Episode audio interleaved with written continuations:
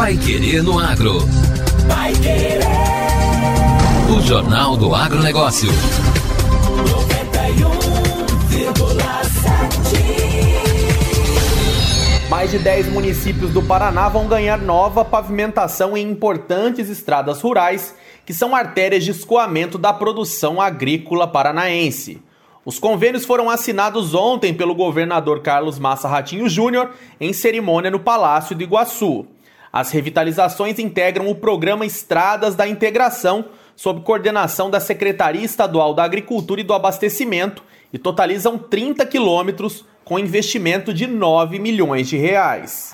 Com este novo lote de obras liberado pelo governador, já são quase 514 quilômetros de estradas rurais em processo de modernização em todo o estado apenas em 2021, em 132 cidades diferentes. Os recursos somam quase 160 milhões de reais. Segundo o governador, este programa é histórico em relação à pavimentação rural no estado.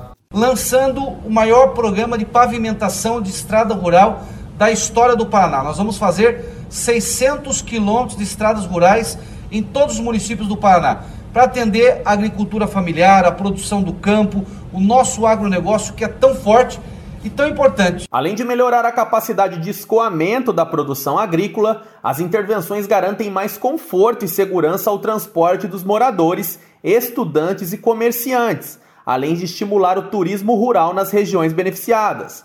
De acordo com o secretário da Agricultura, Norberto Ortigara, a pasta trabalha a partir de um diagnóstico das demandas regionais com análise das prioridades para o repasse dos recursos. Trechos importantes de estradas rurais é, com pavimentação de alguma forma, pedra irregular, bloco sextavado, para melhorar a trafegabilidade, para melhorar a capacidade competitiva da nossa agricultura, para tornar a vida mais leve. Então, são trechos prioritários ligando o distrito até o asfalto, o distrito ao distrito, uma pequena comunidade onde tem muitas famílias até o distrito principal, até a sede do município. Enfim, é uma grande ação é, que a gente faz em conjunto com os municípios, em conjunto com os deputados, né, em nome do governo do estado, né, governador Ratinho Júnior, no sentido de pouco a pouco melhorarmos a eficiência da nossa infraestrutura rural. É o caso, por exemplo, de Ramilândia, cidade de 4.500 habitantes no oeste do Paraná. O prefeito do município, Edson dos Santos, destacou que o investimento é o marco para a cidade, de população majoritariamente rural. 60% da população mora na área rural. A maioria assentamento, crédito fundiário. Nós temos no município de Ramilândia o maior acampamento do Brasil. Esse benefício aí vai trazer um desenvolvimento histórico para o município. É um trecho dentro do assentamento 16 de maio, onde que temos 260 famílias assentadas. E esse trecho dá acesso ao município vizinho de Diamante do Oeste. O prefeito de Formosa do Oeste, Luiz Antônio Aguiar, acrescentou que a região beneficiada entrega para o mercado em torno de mil litros de leite por dia. Levando qualidade de vida, segurança aos agricultores. Por exemplo, esse trecho que vai, que vai ser liberado agora, agora nessa reunião, nós vamos atender uma população onde existe agricultores que tira mil litros de leite diário.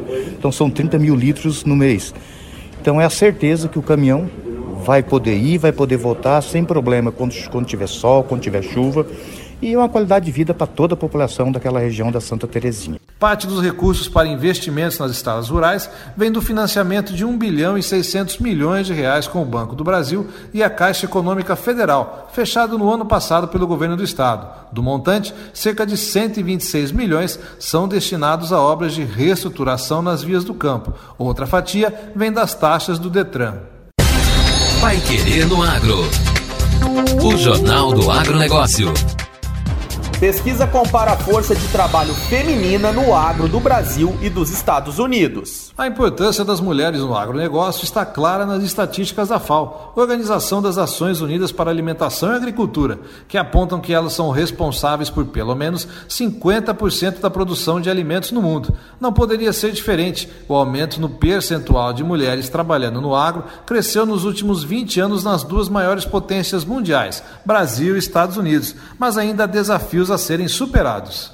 No Brasil, elas representam 34,2% da força de trabalho no agro e nos Estados Unidos, 36,1% de toda a população trabalhadora do setor. Entretanto, ainda que em ascensão, a participação feminina no agronegócio é menor que a média nacional de mulheres no mercado de trabalho nos dois países. No Brasil ultrapassa 50% e nos Estados Unidos 60%. Os números constam do trabalho de pesquisa de formação do MBA em agronegócio da Escola Superior de Agricultura Luiz de Queiroz, da engenheira de produção Manuela Rodrigues da Silva, especialista em marketing pela Universidade Federal do Paraná. Ela comparou a presença feminina entre as duas maiores potências do agronegócio, confrontando com a visão romantizada da mulher relacionada à família. A pesquisa busca entender, segundo Manuela, as diferenças históricas e tendências para os próximos anos neste segmento mostrando como a atuação das mulheres tem sido fundamental para o desenvolvimento do setor agrícola, embora nem sempre esse trabalho seja valorizado do ponto de vista econômico. Além disso, a pesquisa reforça a presença das mulheres em um mercado que até pouco tempo era dominado por homens. Contudo, a luta das mulheres para conquistar seu espaço no mercado de trabalho, seja no campo ou mesmo na cidade, não é de hoje. A busca por uma sociedade mais igualitária vem sendo construída ao longo das últimas décadas e é possível notar já uma grande diferença, principalmente na agricultura. Porém, mesmo tendo grande participação no campo, as mulheres rurais não consideram suas atividades como trabalho, pois não tem impacto financeiro e, portanto, não tem indicador de ganhos para a família. Sendo assim, os cuidados com a agricultura familiar são mais um dos afazeres domésticos somente, é o que acrescenta a Manuela. Segundo a pesquisadora, essa visão começa a mudar. E embora o modelo de liderança no agro ainda seja masculino, os números pesquisados para a elaboração do trabalho confirmam as mulheres em todas as esferas do agronegócio, desde o campo até a gestão de negócios. Do universo de mulheres pesquisadas, pelo menos 46% delas trabalham no campo, com atividades de plantação, ordenha ou até mesmo dirigindo máquinas agrícolas, e outras 54% trabalham em atividades administrativas, com empresas e escritórios do agro. Nas atividades que compõem a agropecuária, a presença feminina com maior expressividade é na hortifruticultura e avicultura, com 18% e 12% respectivamente, na sequência grãos com 10% e a bovinocultura com 9,7%. Agora, no Pai Querendo Agro. Destaques finais. Paraná vai receber 930 milhões de reais para investir em projetos ambientais. O Fundo Estadual do Meio Ambiente, o FEMA do Paraná, que é utilizado para ações de recuperação e proteção ambiental em todo o estado, receberá cerca de 930 milhões de reais nos próximos meses. Os recursos são provenientes de um acordo judicial firmado entre o governo do estado, o Ministério Público do Paraná, o Ministério Público Federal e a Petrobras, que foi homologado pelo Tribunal Regional Federal da Quarta Região na última quinta-feira. Estes valores se prestam à compensação dos danos morais coletivos e difusos sofridos em razão de grave acidente na refinaria da estatal em Araucária, na região metropolitana de Curitiba, no ano 2000. Os recursos serão aplicados pelo governo do Paraná em ações de conservação, proteção e recuperação de áreas de proteção ambiental, como encostas, rios e mananciais.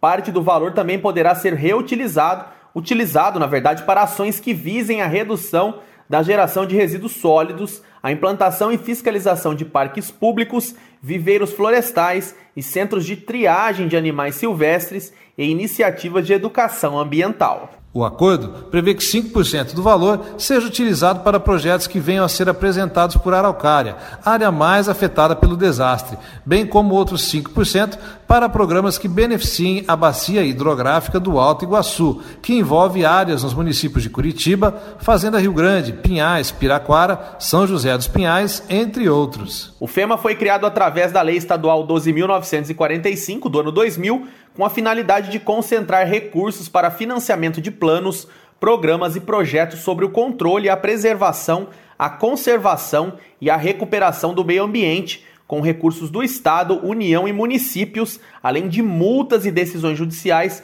por infrações ambientais, como no caso da ação envolvendo a Petrobras. A gestão está sob a responsabilidade do IAT, Instituto Água e Terra, vinculado à Secretaria do Desenvolvimento Sustentável e do Turismo, cujos recursos podem ser utilizados por órgãos públicos da administração direta e indireta do Estado e dos municípios, bem como de entidades privadas sem fins lucrativos por meio da apresentação de projetos. E esta foi a edição número 403 do Pai Querendo Agro. E continue conosco aqui na 91,7 e acompanhe nossos boletins durante a programação. Até amanhã. Um abraço a todos os ouvintes e até amanhã. Você ouviu Pai Querer no Agro. Pai Querer. O Jornal do Agronegócio. Contato com o Pai Querer no Agro pelo WhatsApp 999941110 ou por e-mail agro@paiquerer.com.br.